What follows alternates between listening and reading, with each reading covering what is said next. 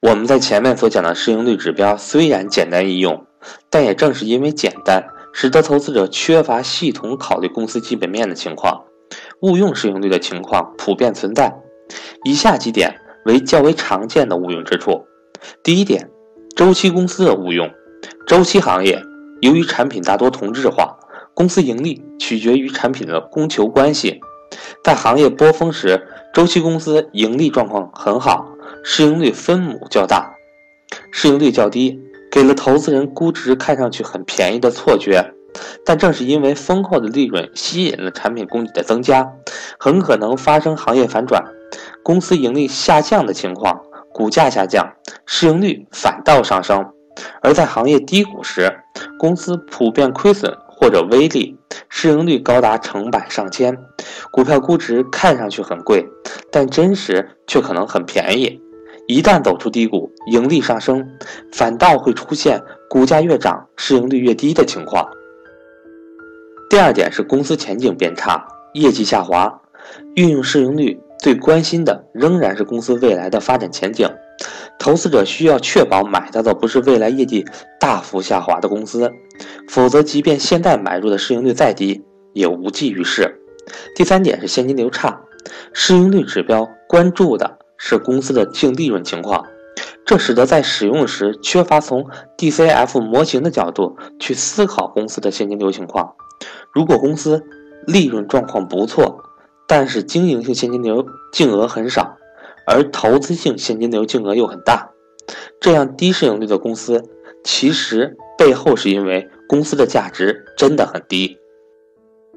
第四种情况是风险过高。市盈率的驱动因素之一是贴现率，风险越大的公司，贴现率也应该越高，市盈率水平越低。如果某些行业或者个股市盈率低于其他，未必真的是便宜，很可能是因为承担了过高的风险，例如财务风险过高、运营风险过高等。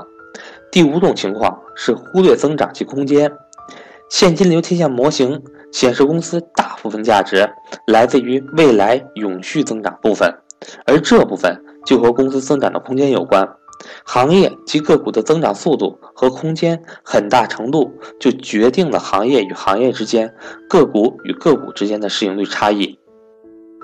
第六种情况是忽视可持续性的经营利润，计算市盈率要扣除非经常性损益，考虑到投资收益、补贴。或者资产重估收益等因素，关注利润是否来自于主营业务，持续性如何。有的公司利润也是来自于主营业务，但主要集中在单个项目，单个项目一旦完成，利润则不可持续。第七种情况是假账风险，由于市盈率计算是基于公司的净利润水平，而净利润是公司选择会计政策、会计估计编制出来，人为调节的空间很大。如果投资者选择了一份虚假的财务报表作为价值评估，将得不出任何意义。最后一种情况是用别人更贵来证明自己便宜。投资者经常用估值很高的同行业公司来证明标的公司的便宜。事实上，两者可能都是很贵的，只是参照的公司更贵而已。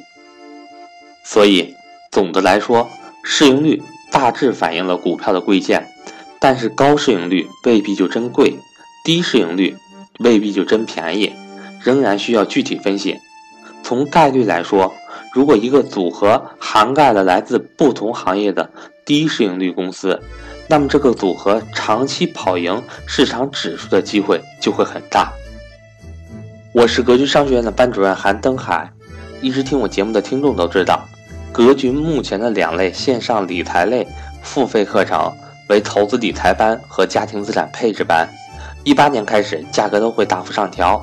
而赵正宝老师在十二月十八日也有发布消息，投资理财班的招生截止时间为二零一七年的十二月三十一日。从二零一八年开始，投资理财班会继续安排课程，但是不再接受新学员的报名。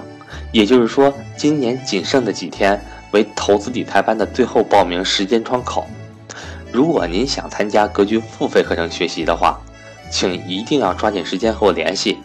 格局年底也在举办大活动，报名有书籍和格局专属礼品赠送。我的手机为幺三八幺零三二六四四二，我的微信为格局六八六八。